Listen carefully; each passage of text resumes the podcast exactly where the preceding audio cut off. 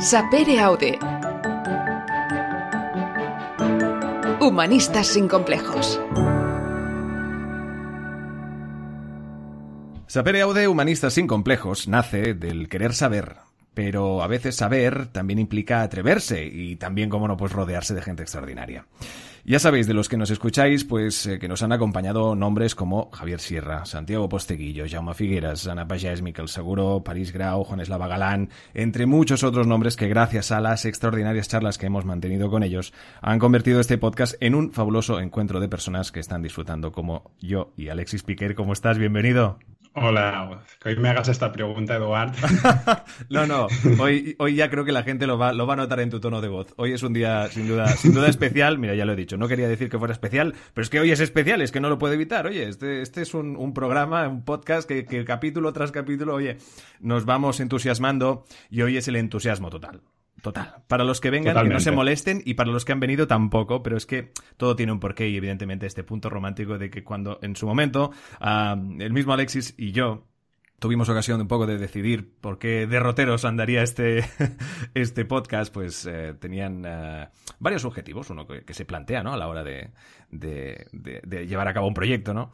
Y surgió un nombre, y un nombre de alguien a quien Alexis Figuer pues admira una auténtica barbaridad, como es Ramón Jané que hoy, pues efectivamente, nos acompaña. Y em, quiero tu primera impresión con todo esto, Alexis, y le damos la bienvenida. Mi primera impresión es que ha ido todo más rápido de lo que me esperaba. Y tú lo sabes. sí, lo sé. Porque lo sé. yo te dije, las palabras literales fueron que cuando hablásemos con Ramón Gené yo ya lo podía dejar. Y tremendamente emocionado y un placer poder conversar con él un rato. Ramón Gené, bienvenido.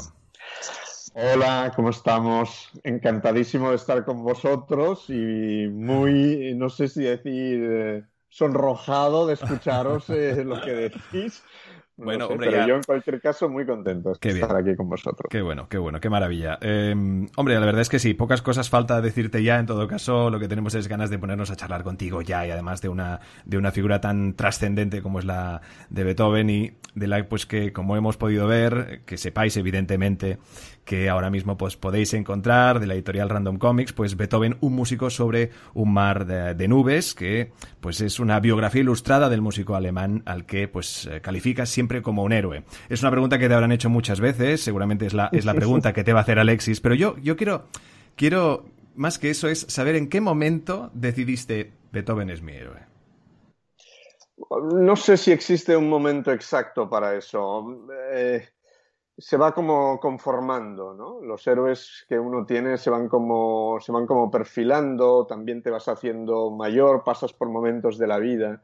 Pero un día leí que leyendo las memorias de Héctor Berlioz, que es el, uno de los músicos más importantes del romanticismo francés, dijéramos como el gran estandarte del romanticismo francés, leyendo sus memorias él explica que, que, él necesitaba para vivir una mesa de cuatro patas y que cada una de esas patas era uno de sus héroes, ¿no?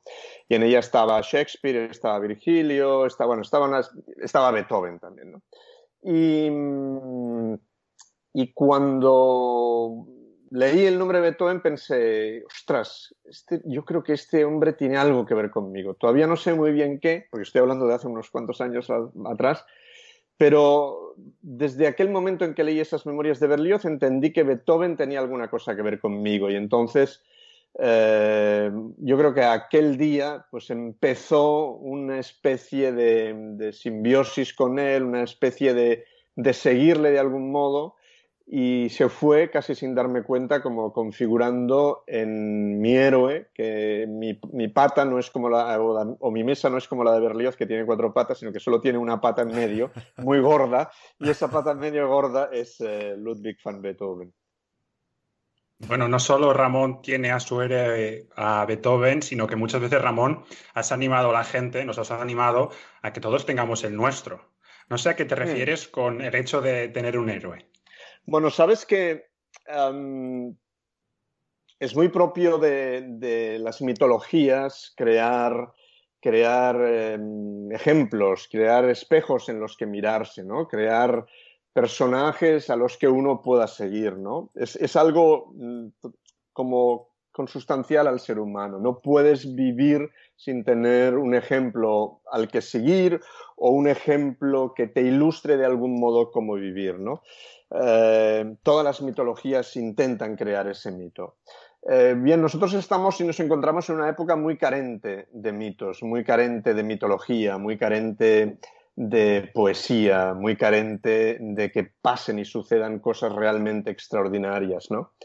Así que yo, desde mi modestísimo punto de vista, animo a que todo el mundo encuentre ese mito, ese, ese personaje, ese hombre, esa mujer, a lo mejor no tiene por qué ser ni un hombre ni una mujer, pero ese mito em, que pueda inspirarle de algún modo a, a que la vida le cobre un mejor sentido. ¿Y por qué Beethoven, Ramón? ¿Qué tiene de diferente o especial al resto? en Beethoven es un poco el, primer músico que consigue el estatus de artista y el estatus de genio. No porque los músicos anteriores a él no lo fueran, que naturalmente también lo eran, y ellos sabían que lo eran. Eh, Bach, Händel, eh, Vivaldi, Mozart, tantísimos. Claro que eran geniales y claro que ellos sabían que eran distintos que los demás. El problema es que su sociedad no lo sabía, la sociedad que les rodeaba no les em, reconocía como tales. Y, Beethoven es el primer tipo que consigue, em, también por el mundo en el que le toca vivir, que es un mundo totalmente nuevo, un mundo que se estrena, que es el mundo de después de la Revolución Francesa, le toca, em, le toca ser el primero, el primero que recibe el reconocimiento de sus congéneres de ser un genio. No de tener un genio, sino de ser un genio. Y por lo tanto de ser el primer artista, el primero que se hace cargo de la responsabilidad de su creación, el primero que piensa por mis notas me reconocerán, el primero que sabe que hoy nosotros estaremos hablando de él en pleno siglo XXI, porque es el primero que sabe que su música en el año 2020 será exactamente igual de actual como era a finales del siglo XVIII o a principios del XIX. Y esa, esa, mm, esa voluntad que él tiene de querer ser, de querer traspasar, de querer ser trascendental, es algo que, que, siempre me ha tocado mucho, ¿no? Em, para no ir pasando simplemente los días, ¿no? A veces tenemos, o, no sé, a mí a veces me da la sensación de que los días simplemente pasan, ¿no? Y, con Beethoven siempre tengo la ilusión de que en cada momento puede pasar algo extraordinario, de que cada día puede ser extraordinario. Tú te has aventurado, Ramón, a decir que estamos aquí todos un poquito por Beethoven y que su obra es más necesaria que nunca. ¿Qué le debemos en este sentido, con la perspectiva que nos da el tiempo, qué le debemos a Beethoven? Le debemos ser un poco como somos, le debemos el modo en cómo nos relacionamos con la música, el modo semántico en que nos relacionamos con la música. Hoy en día todos nosotros entendemos que la música quiere decir alguna cosa, que la música no es solo música, que no solo es una Em, unas notas que vienen una detrás de otra y que tienen una melodía más o menos feliz, más o menos brillante, más o menos pegadiza, con una armonía más o menos em, original y con un ritmo más o menos curioso. No. Em, hoy en día todos entendemos que la música es algo eh, trascendental, algo con lo que todos tenemos que vivir y queremos vivir porque no hay nadie que pueda vivir sin ella, pero él es el primero que nos dice la música es la más alta de las filosofías, la música no es solo música y la música tiene un sentido. Y es el primero que nos quiere explicar, más allá de las palabras que se puedan añadir a la música, nos quiere explicar una historia con su música. Quiere que su música adquiera un sentido, em, un sentido semántico, que detrás de sus notas podamos inventar una historia que podamos conocer la historia que él quería contarnos con su música, pero que si no sabemos la historia que él quería contarnos con su música, tampoco importa, pero que nosotros, lo que él quiere de nosotros es que nosotros podamos ser capaces de crear nuestra propia historia con su música. Y ese modo de relacionarse con la música es algo que le debemos única y exclusivamente a él.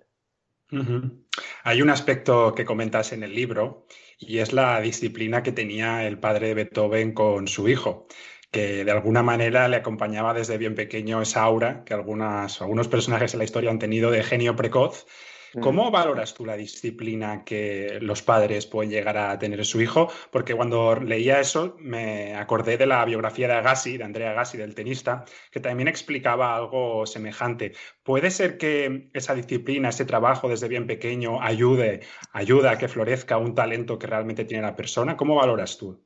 Eso es tan difícil de, de decir porque cada persona es un mundo y a lo mejor puede servir de ejemplo, y lo siento, pero me voy a tener que poner como propio ejemplo, em, de... Porque claro, esa misma pregunta que me haces tú me la hace muchísima gente, ¿no? Oye, pues es que si de pequeños los niños les estuviéramos enseñando música, si en el colegio estuviéramos haciendo esto, lo otro, pues todo el mundo sería mucho mejor. Bueno, tal vez sí, y seguramente sí, pero mi ejemplo puede servir. Yo tengo dos hermanas mayores y tanto mis hermanas mayores como yo, cuando cumplimos seis años, nuestra madre nos llevó al conservatorio a estudiar música, ¿ok? Es decir, los tres hicimos exactamente lo mismo y empezamos a estudiar música a la misma edad. Los tres somos totalmente distintos y nuestra relación con la música es totalmente, totalmente distinta. Ellas siguieron sus estudios de piano hasta el final, hicieron exactamente lo que tocaba hacer de acuerdo con la ortodoxia de la enseñanza del momento y yo pues hice todo lo contrario. Con 11 años dejé de tocar el piano, dije que no quería saber nunca nada más del piano, me alejé totalmente de la música y ahora fíjate, después de tantos años he vuelto, me he ido muchas veces y ahora estoy aquí con vosotros y con las personas que nos estén escuchando hablando de Beethoven. Quiero decir que seguramente está muy bien, ¿eh? todo ese apoyo y todas esas cosas, mejor tenerlas que no tenerlas, naturalmente, claro que sí. Pero la persona que tiene que hacer clic, o sea, la persona que está de algún modo predestinada a llegar a un determinado camino, eh, siempre encuentra las circunstancias para llegar a ese camino. Mientras que la persona que no está predestinada a ese camino, ya le puedes poner todas las herramientas, ya puedes estar detrás de él, ya puedes hacer todo lo que quieras. Que si no ese es el camino que tiene que seguir, bueno, pues sí, correcto, está muy bien, tendrá una educación, habrá adquirido unos conocimientos, pero no creo que pase más de ahí. Así que sí, pero soy más, soy más, eh, creo más y es una cuestión de creencia, puramente de creencia, así que no tengo ninguna certeza sobre eso, ninguna en absoluto, pero mi creencia me dice que, es más una cosa de cada uno, es más un palpitar de cada uno y una maduración de cada uno para llegar al momento adecuado. Eh, yo lo comentaba Ramón porque hay una tendencia moderna que mm, apuesta por otorgar una mayor libertad a los chicos y las chicas cuando son pequeños de escoger de alguna manera lo que quieren, su propio camino ya desde, desde esas edades. Y cuando lees ejemplos como el de Beethoven, pues te preguntas si la más que probable falta de libertad y el talento y, de esta, y del desarrollo de una, de una habilidad sublime. Es la eterna cuestión sobre la educación y sobre cómo hay que hacer las cosas y, y la verdad es que no tengo, no tengo respuestas sobre eso. No tengo, como he dicho antes, es que no tengo certezas.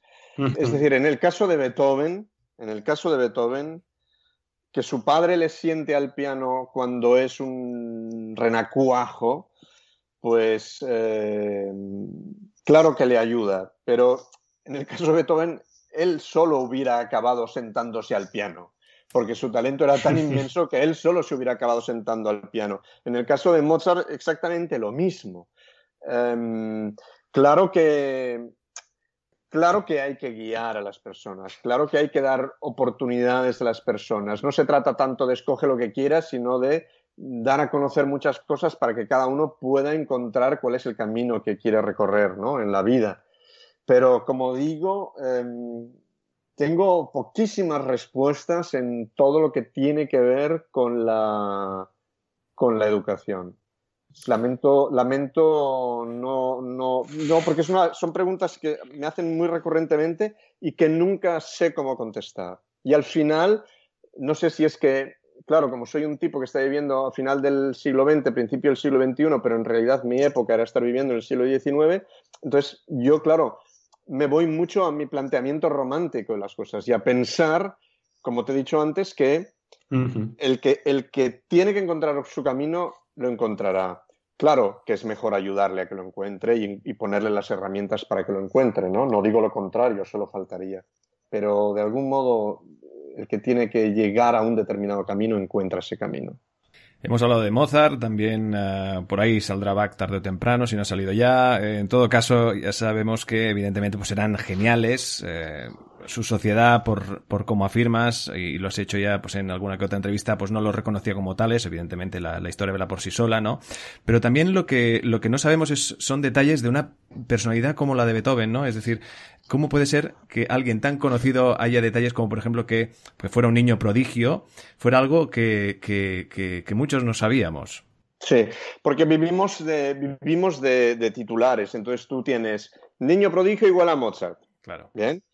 Eh, Beethoven igual a sordo, supongo, no sé, no sé qué tiene la cabeza, no sé qué es lo que tiene la gente en la cabeza cuando, si tú le dices Beethoven y tuviera que poner una palabra asociada al nombre Beethoven, mucha gente supongo que pondría músico, otros pondrían sordo, bien, pero, pero, era, pero era un niño prodigio, exactamente igual que Mozart, tal vez no tan prematuro y por eso su padre le falsificó la edad y le quitó un año, porque su padre quería que su hijo fuera cuando lo mostró en sociedad por primera vez, quería que su hijo fuera tan prematuro como Mozart y por eso le cambió, le cambió la edad y se la falsificó. Y de hecho el propio Beethoven estuvo durante mucho tiempo engañado sobre su propia edad y no fue hasta que fue adulto que se enteró que realmente eh, tenía un año más del que él pensaba, ¿no? Eh, pero bueno, como vivimos muy de, vivimos muy de, de la inmediatez, de lo, de lo, del primer titular. Eh, ya sabes, la gente sí. lo, leemos el primer titular, a lo mejor leemos un poquitín el primer destacado, pero leer el texto e intentar entender un poquitín más el porqué de las cosas, pues eso ya se hace un poquitín pesado. Supongo que para las personas que están escuchando este podcast no, y por eso lo escuchan, pero para la mayoría de la gente sí, y entonces asociamos un titular, y supongo que el titular debe ser Beethoven igual a sordo. Claro, claro. Bueno, esto es lo, de, lo, que le llaman el clickbait, ¿no? Que, uh -huh. que es algo que parece que no, pero es lo, lo, llamativo de los titulares sin duda y cómo nos conviene, pues eso, pararnos a pensar un poco o a leer, que también, que incluso más simple que eso, ¿no? Uh -huh. eh, hablábamos pues precisamente de estos datos que se desconocen, ¿no? Um, claro, hay incluso de todo lo que se ha llegado a escribir sobre este personaje, ¿no? Con, con biografías eh, pues interminables, del que pues un personaje como sí, a, a pesar de pues su genialidad, siguen habiendo muchos uh, enigmas, ¿no? Y, que por descubrir en este caso, ¿no? Hablamos, -huh. por ejemplo, de la, de la amada inmortal a la que escribe una carta que nunca envió y que su secretario, su secretario encontró en un cajón de su escritorio después de su muerte, aunque creyó que, bueno, en este aspecto es quizá mejor no saberlo, ¿no? Ese, ese puntito uh, sí. seductor que tiene el desconocimiento. Sí, sin duda, sin duda, sin duda. Es mucho más sexy no saberlo. Um, de, déjame apuntar una cosa antes de, de, de responder a, a, tu pregunta o intentarlo, por lo menos. Um, como tú muy bien has dicho, hay mil biografías sobre Beethoven y yo he contado que tengo diez. Bien, de, tengo, diez, tengo biografías del siglo XIX, de primera mitad del siglo XX, de la segunda mitad del siglo XX, tengo algunas del siglo XXI, todas extensísimas, llenos de datos, llenos de muchísimas cosas muy interesantes. Y solo decir que mi libro no es exactamente un, que sí, también, pero no es exactamente una biografía como tal, primero porque es un libro ilustrado y que está hecho para intentar leer del modo más ameno posible. Yo también he intentado escribir el texto del modo más ameno posible, pero es un poco, naturalmente todo lo que pone en el libro es 100% cierto, bien, pero es mi, mi aproximación a Beethoven, es la aproximación de un groupie, es la aproximación de un crazy fan, es la aproximación de alguien que se declara fan absoluto y rendido del personaje. Entonces es mi aproximación a ese personaje y, mi modo de compartirlo con las personas que quieran compartirlo conmigo, ¿verdad? Pero eh, todos esos secretos que dices, por ejemplo, eh, sobre su sordera y tal, pero si vamos al tema de la amada inmortal, pues claro, ese es un tema apasionante, ¿no? Un hombre que necesita estar en constante proceso de enamoramiento para poder hacer lo que hace. Y un hombre que, como buen primer romántico, hombre que pasa del clasicismo al romanticismo, se enamora siempre, como no puede ser de otro modo, de la persona equivocada. Porque eso es realmente lo fascinante del tema. Si tú te enamoras de la persona que toca, pues eh, inmediatamente todo adquiere un, un cariz mucho más normal, mucho más... No, si tú te enamoras de la persona siempre equivocada, pues siempre estás en constante estado de ebullición. Y cuando esa relación explota porque tiene que explotar, pues él no se retrae, sino que busca otra que sea exactamente igual de tormentosa como había sido la anterior, ¿no? Así que él al final de su vida se queja, se queja abiertamente de que no ha encontrado la mujer con la que casarse. Pero es que evidentemente era imposible que la encontrara porque siempre buscaba a la mujer equivocada y porque siempre, de algún modo, aun él sin saberlo, necesitaba esa cosa, ¿no? Esa, ese estado de enamoramiento eh, en el que de algún modo estás, eh, dijéramos, como alterado químicamente, ¿verdad? Y, y no saber a quién va destinada esa carta que su secretario Anton Schindler encuentra en el escritorio una vez Beethoven ha muerto, a pesar de que se han hecho mil conjeturas sobre ello. Y cuando no es una biografía, pues hay un biógrafo que dice, no, no, yo creo que tal, porque esto se puede mostrar. Bueno, es muy complicado y es muy difícil de saber. Y yo prefiero no saberlo, porque el no saberlo nos procura y nos da em, argumentos precisamente para hacer conjeturas, para hacer cábalas, para pensar, para soñar, para y seguir investigando lo, ininvestigable, ¿no? Y eso es mucho más, eh, mucho más estimulante, siempre sabiendo que lo realmente importante, creo yo, no es saber a quién iba destinada la carta, sino qué dice la carta y cómo Beethoven era capaz de escribir esa carta. O sea, cómo un hombre como él escribe lo que escribe. ¿no? Eso es lo que nos explica quién es él que es realmente lo importante. Eso es lo que nos explica cómo amaba a él, que eso es realmente lo importante. Si esa carta iba a Pepita o a Menganita, yo creo que es relativamente poco importante. A mí me apetece mucho, Eduard, preguntarle a Ramón qué significaba la música para Beethoven y qué significa la música para Ramón Gené, que tiene de especial que nos conecta a todos. Bueno, para Beethoven Em, claro, él desde pequeño está en contacto con la música, como hemos dicho antes, su padre lo sienta al piano, además le daba clase de viola, de violín, em, así que para él la música era todo, era todo desde muy, muy, muy, muy, muy pequeño, pero él en el colegio pues apenas fue al colegio, así que tuvo una educación más allá de la música muy, muy precaria. Cuando él em, en Bonn encuentra a su primer gran maestro, que es Neffe, que era director de orquesta, etcétera, etcétera. Claro, este, esta persona se da cuenta enseguida de que tiene entre manos a un tipo que es em, genial en cuanto a la música, pero que en todo lo demás es un hombre laguna, es decir, es un hombre que no sabe nada, que, que, más allá de la música es como, como, como Mowgli, o sea, es como un tipo en cueros por el medio de la selva, ¿no? Así que él es el primero que le explica Em, que hay más cosas más allá de la música y es el primero que le enseña quién es Goethe, quién es Klopstock, quién es Schiller, quién es eh, Shakespeare, quién es Virgilio, quién es Horacio, quién es Homero, le enseña todas esas cosas y él empieza a devorar todas esas, todos esos libros, los empieza a devorar. lo maravilloso de Beethoven es que todo eso que él devora, porque se da cuenta en cuanto empieza a devorarlo, que necesita todo eso, porque si no, no va a tener ningún sujeto con el que escribir música. Bien. Todo eso que él devora lo va a relacionar con la música. En cuanto él empieza a descubrir todo eso, él se da cuenta de que la música que él ama tanto y que está haciendo desde pequeño no es solo música, sino que toda esa música hay que llenarla de contenido. Y entonces, claro, si él lee a Virgilio, entiende que todo lo que él aprende a Virgilio tendrá que ir ahí. Y si él lee a Homero, entiende que todo lo que él aprenda de Homero de algún modo tendrá que ir ahí. Y de Shakespeare, de Shakespeare, de, Schiller, de Schiller, de quien sea, ¿no? Em, en el sentido que hemos comentado antes de la trascendencia de la música de que la música sirva como vehículo, como el mejor de los vehículos para intentar transmitir el mejor de los pensamientos o por lo menos para ayudar a la gente a pensar del modo más adecuado posible, ¿no?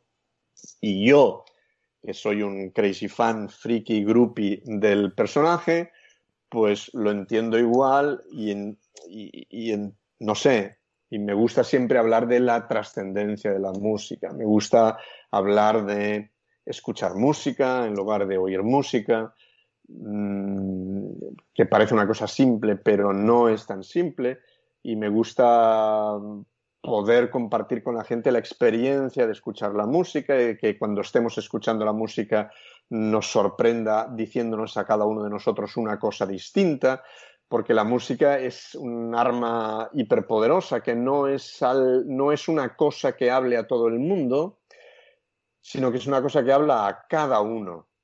Es decir, si ahora estuviera sonando la quinta de Beethoven o la séptima de Beethoven o la novena de Beethoven o lo que fuera de Beethoven o de quien fuera, eh, podríamos estar nosotros tres escuchando la música o los que estén ahora mismo escuchando el podcast podrían estar escuchando esa música y a pesar de que todos estaríamos escuchando exactamente la misma música, a todos y a cada uno de nosotros nos estaría diciendo una cosa distinta.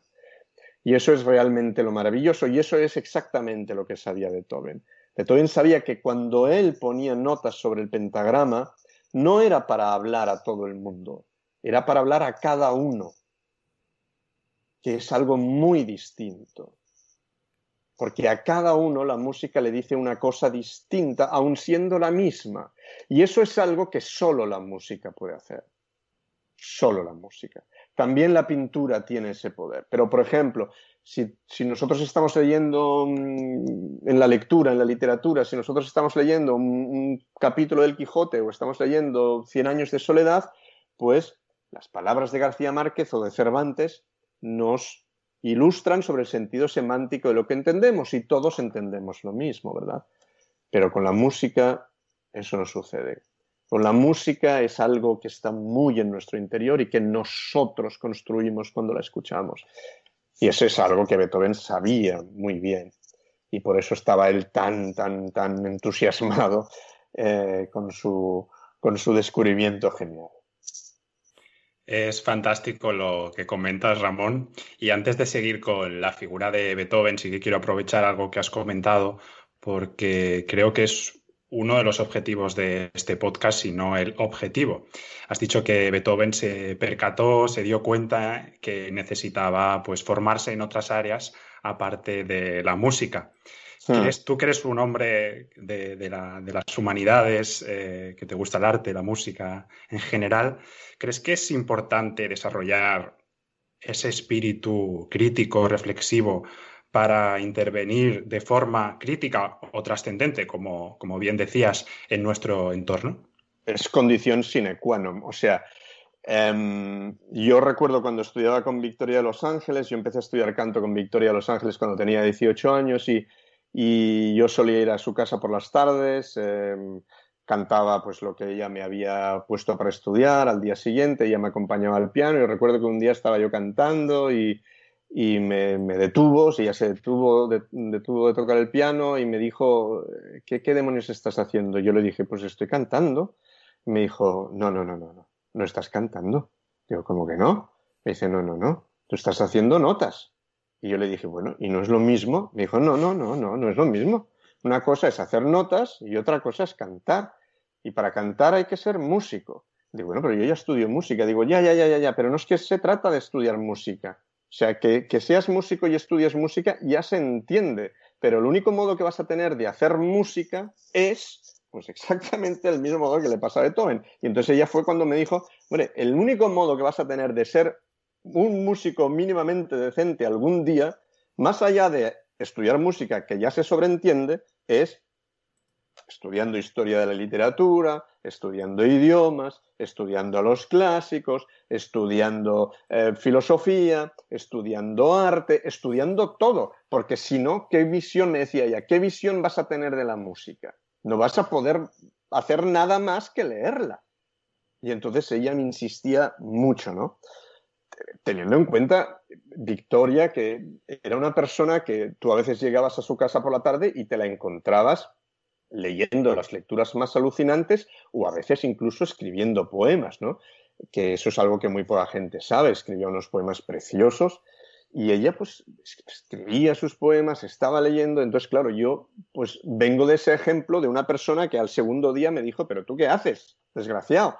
O sea, si, quieres, si quieres saber algo, eh, pues claro, es que todo es muy poliédrico. Todo tiene muchas visiones y no hay ninguna verdad absoluta de nada, sino es el momento, el lugar, el lugar desde donde miras, el lugar en el que estás, de dónde vienes, a dónde vas, con quién estás compartiendo eso en ese momento. Eh, y claro, todo lo que tú puedas aportar a ese instante, pues es algo que te enriquece no solo a ti, sino a las personas que están contigo, ¿no?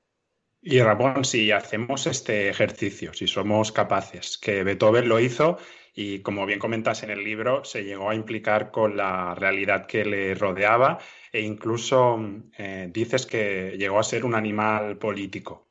¿Crees que entonces todos, en nuestra medida, debemos poner nuestros talentos, los que sean, ahí no voy a entrar, al servicio de la política, del cambio, de la sociedad?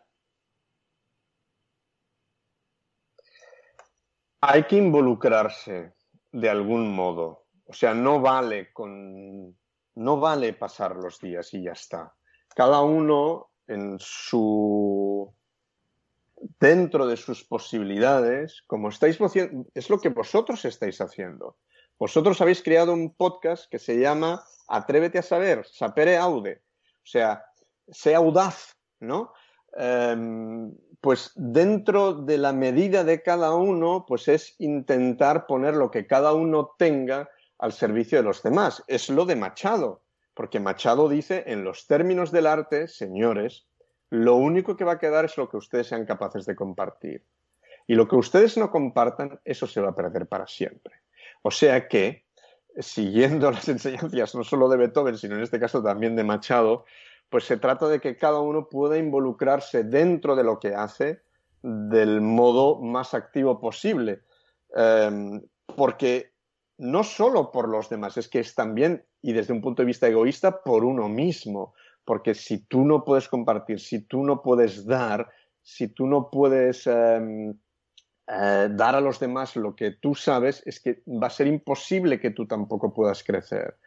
Así que, bueno, cada uno dentro de su faceta, pues yo estoy muy a favor de que todo el mundo eh, pueda involucrarse del modo más activo posible. Y yo lo hago pues desde, bueno, con lo que estoy diciendo ahora y con lo que hago y con mi actividad de intentar, em, bueno, de intentar compartir lo máximo de lo bueno, malo o de lo poco que yo pueda saber o, o entender que sé. Hablando precisamente de, pues, eh, de la figura de Beethoven, que nos la hemos traído un poco hacia el presente más o menos, ¿no? En el hecho de mm. involucrarse en eh, el momento que, fuere o sea. a mí me gusta también otro punto, el de eh, su inmortalidad, ¿no? Es decir, cómo ha, cautivado y cómo también ha impactado en, músicos que, conocemos, pues la, pues la gran mayoría, o al menos quiero creer eso, ¿no? Como a mí me encantan, la Electric Light Orchestra me encantan, me flipan, me fascina desde siempre, o el mismo Chuck Berry, ¿no? Es decir, qué, qué impacto y cómo, evidentemente, eh, llega a tener un, personaje como Beethoven en todo este tipo de, de música y que es, pues, quizá lo que le hace distinto al resto de músicos clásicos. Bueno, claro, Beethoven es un tipo que te subyuga. Beethoven es un tipo que no admite medias tintas. O sea, tú puedes tener, tú puedes tener músicos que, bueno, te gusten más o menos, que te digan más, menos cosas, músicos que en algún momento determinado, bueno, Beethoven no es así. O sea, Beethoven llega, su música suena y queda subyugado. No, no, él no admite que tú pases de él él te coge con un mazo y te da en la cabeza. Bien. em, porque él necesita que escuches lo que él quiere decirte, porque él entiende que lo que él quiere decirte es importante para ti y para él.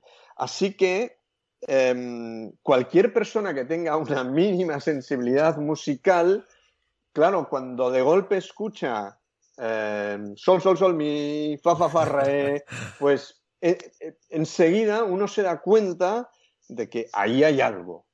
Hay mucho más que cuatro notas, sino que hay algo muy, muy profundo. Entonces, si tú eres un tipo tan genial como Chuck Berry, pues entiendes que ahí hay algo y, te pones ahí investigas, ¿no? Y si eres eh, la ELO, la Electric Light Orchestra, pues lo mismo, ¿no? Porque al final esa canción de Chuck Berry la han versionado infinidad de personas, desde la ELO hasta los Rollings y los Beatles y todo el mundo, ¿no? Y esa es la, la, esa es la, grandeza, la transversalidad, la, la trascendencia, ¿no? También. La trascendencia, la trascendencia exactamente que, él buscaba en su música. Y, que hablábamos también de clickbait, yo creo que lo del ta ta ta tan, yo creo que también era un señor titular, ¿eh? Claro, es un súper titular, claro, es un súper titular. Beethoven es también un tipo que es muy capaz em, a principios del siglo XIX de hacer súper mega titulares con su, con, su, con su música, ¿no? Entonces imaginemos esto, que estás escuetísimas cuatro notas, todas las cosas que dicen y como todo este primero, casi todo, casi todo el primer movimiento de la Quinta Sinfonía está construido con, con un titular que se va repitiendo casi de manera infinita, ¿no? Porque el titular tiene tanta fuerza y tanta verdad al mismo tiempo que en el caso de Beethoven ni siquiera hace falta ya ir a leer el texto porque en el titular ya está puesto todo, ¿no? Pero bueno, le sucede lo mismo pues después cuando escribe, pues yo qué sé, eh, la novena, ¿no? Y escribe el himno a la alegría y encuentra una melodía que es una melodía que cualquier alumno de primero de composición de un conservatorio podría escribir porque es una, una melodía que no tiene absolutamente nada y en cambio él hace de esa sencillez Em, un patrimonio de la humanidad, ¿no? De algún modo es como cada vez que él escribe, es todo lo que él escribe va dejando de ser suyo y va convirtiéndose en, música que es nuestra. A mí, Ramón, antes de terminar, sí que me gustaría sacar dos temas que hemos tratado en este podcast en varias ocasiones, pero creo que siempre lo hemos hecho desde una perspectiva filosófica. El primer tema es el del amor. Y aquí te quería preguntar qué creía Beethoven que era el amor y si realmente se puede vivir eternamente enamorado. Eso no es muy angustioso. Lo fue para él, pero gracias a eso es quien es. Eh, fíjate que él era un gran admirador de Napoleón, después queda muy decepcionado con Napoleón cuando él se autoproclama emperador y hay una frase maravillosa de Napoleón cuando ya está en el exilio y cuando está acabado, ¿no? Y Napoleón dice, em, si alguien me hubiera dicho que lo que movía el mundo era el amor, las cosas me hubieran ido distintas, ¿no? Eh, no, se trata de no se trata de del dinero ni se trata del poder ni se trata de la ambición no se trata de nada de todo esto Perdonad, yo voy a decir una cosa que la gente se va a pensar que soy un ñoño o que soy un naif, pero, pero bueno, como ya, como ya he pasado los 50, me da absolutamente, creo que me da igual. No, se trata única y exclusivamente del amor. El amor en el sentido más trascendental de la palabra. Naturalmente también el amor a una mujer, a un hombre, a una pareja, ¿no? Pero no me refiero a este amor, me refiero al sentido del amor en general, que es lo que Beethoven escribe en la novena sinfonía. Y por eso él escribe ese himno tan trascendental, tan universal, que nos toca tan de lleno, ¿no? Porque es un himno que habla precisamente de eso, del amor universal entre los hombres, entre las personas, como único modo de, de, avanzar, como único modo de llegar a algún lugar, etcétera, etcétera, etcétera. Después, como bien dices, pues él vivió ese amor más personal hacia su intentos, hacia sus intentos de pareja de un modo muy, muy romántico. Eh, claro, vivir así como él vivió toda la vida es, realmente, tiene que ser, no sé si muy angustiante o muy estimulante, no lo sé, tal vez las dos cosas a la vez. Pero era un idealista, tenía idealizado el amor, porque en el libro llegas a, decir que Beethoven estaba enamorado del amor. Sí, él se enamora del amor. él se enamora del, sí, él se enamora del amor, que es lo más maravilloso que te puede pasar. Es que de hecho cuando, si tú lees Romeo y Julieta, si tú estás frente a Shakespeare y lees Romeo y Julieta, cuando Romeo ve a Julieta en casa de, su enemigo, que él no sabe ni siquiera que es el enemigo de su familia, y la ve por primera vez, ese chico, que es un adolescente, queda enamorado en un microsegundo de esa chica. Y esa chica queda enamorada en un microsegundo de él. Cuando se ven en el balcón y experimentan esa sensación de estar juntos, en realidad no se están enamorando el uno del otro, que también lo que están es descubriendo el amor, se están enamorando del amor. Y eso es, eso es lo más estimulante de todo no se trata tanto de enamorarte de cosas, sino de poderte enamorar del amor para poder hacer las cosas. Bueno, el segundo tema, Ramón. La gente va a pensar que soy una especie de soñador loco, idealista, pero bueno, lo vamos a hacer.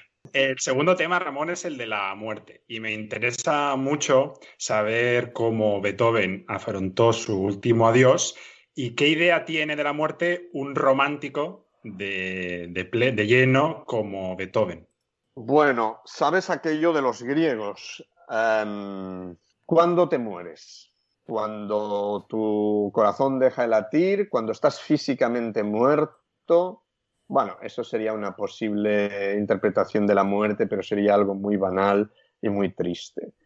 Em, a Beethoven le dio mucha rabia morirse naturalmente, porque él no quería morirse. A pesar de que estuvo coqueteando con la muerte cuando al principio le costó tantísimo aceptar su sordera, porque imagínate lo que es para un compositor ser sordo, ¿no?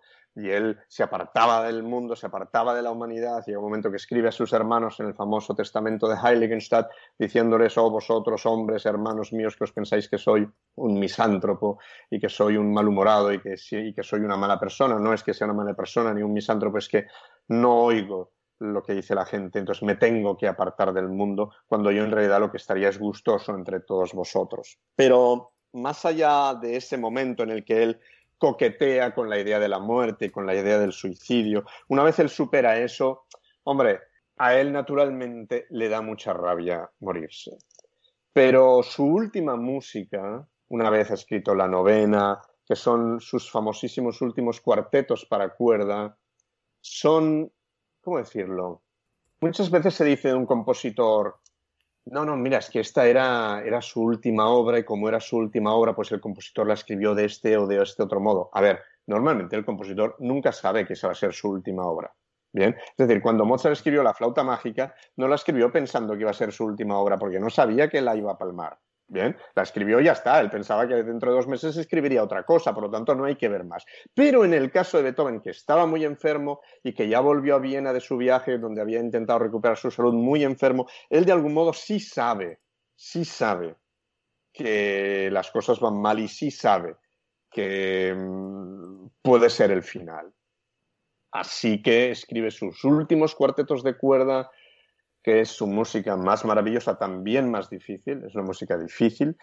Em, lo digo por si alguien ahora se anima a escuchar sus últimos cuartetos para cuerda, pero es una música extraordinaria, de una profundidad, de un interiorismo, de un mirar hacia adentro y mirar hacia afuera al mismo tiempo. Es una cosa muy fascinante y lo hace sabiendo que se acerca al final y que seguramente será el final. Y lo hace escribiendo exactamente ese tipo de música para que ese momento tenga un tipo de trascendencia especial y sabiendo que él trascenderá y sabiendo que a pesar de que se muera físicamente, nunca morirá. Porque como decían los griegos, y vuelvo a lo del principio, el único momento en el que mueres es cuando todo el mundo te ha olvidado. Pero si nadie te olvida, o si hay alguien que te recuerda, aunque sea solo una persona, nunca estás muerto. Entonces esa es la grandeza, ¿no? Nosotros podemos pensar en nuestros papás y conocemos los nombres de nuestros padres, a lo mejor de nuestros abuelos también, pero si nos empiezan a preguntar sobre el nombre de nuestros bisabuelos, pues resulta que ya mucha gente ya no sabe qué pasó con esas personas. Esas personas murieron sí ya definitivamente porque nadie las recuerda. Y eso es una pena. Pero tampoco hace falta ser Beethoven, ¿no? Pero si puedes trascender de algún modo, pues es más probable no morir. y tener esa idea romántica de la inmortalidad. Claro, a mí me gustaría que naturalmente, pues eh, yo soy un Mindundi y estoy a 7.000 años luz de, cualquier gran, de cualquier gran creador, porque no tengo esa capacidad. La única capacidad más o menos que pueda tener es la de intentar compartir lo que los grandes han hecho, ¿no? Y en ese sentido, pues supongo que Beethoven nos superará a todos en cuanto a trascendencia e inmortalidad. Pero bueno, en eso que enlazábamos antes de compartir y de que cada uno se puede involucrar dentro de sus posibilidades en lo que pueda, pues eso ya es de algún modo un intento de, de ser inmortal o de alcanzar la inmortalidad, que no es otra cosa que intentar dar un sentido a las cosas. ¿no? Con la cadencia de su discurso con el que transmite su pasión por la música, por su héroe Beethoven, como hoy hemos tenido ocasión de tratar, nuestro invitado pues nos mantiene atentos siempre que lo escuchamos y le vemos, le leemos, ¿no? Como una hipnosis, ¿no? En el sentido más romántico, obviamente, del que pues obviamente no queremos salir. Ramón Jané, que acaba de publicar una biografía ilustrada del compositor de Bonn, del que dice pues que fue el primero en convertirse en protagonista de su música, como lo han hecho tantos en el siglo XX. Hoy Ramón Jané ha sido nuestro protagonista y nos encantará tenerte de nuevo más adelante. Se acaba el sueño, Alexis, se acaba el sueño. Un verdadero placer con mayúsculas y que, sí, un sueño cumplido. No me pesa decirlo. bueno, pues oye, yo encantadísimo de que, de que os haya gustado la, charla. Espero que también pueda gustar a, los eh, oyentes o escuchantes. Y un placer también para mí hablar con vosotros. Ya sabéis dónde estoy para todo lo que me necesitéis. Estoy a vuestra disposición. Encantadísimo de la vida. Muchas gracias, Ramón. Suerte. Sapere Aude. Humanistas sin complejos.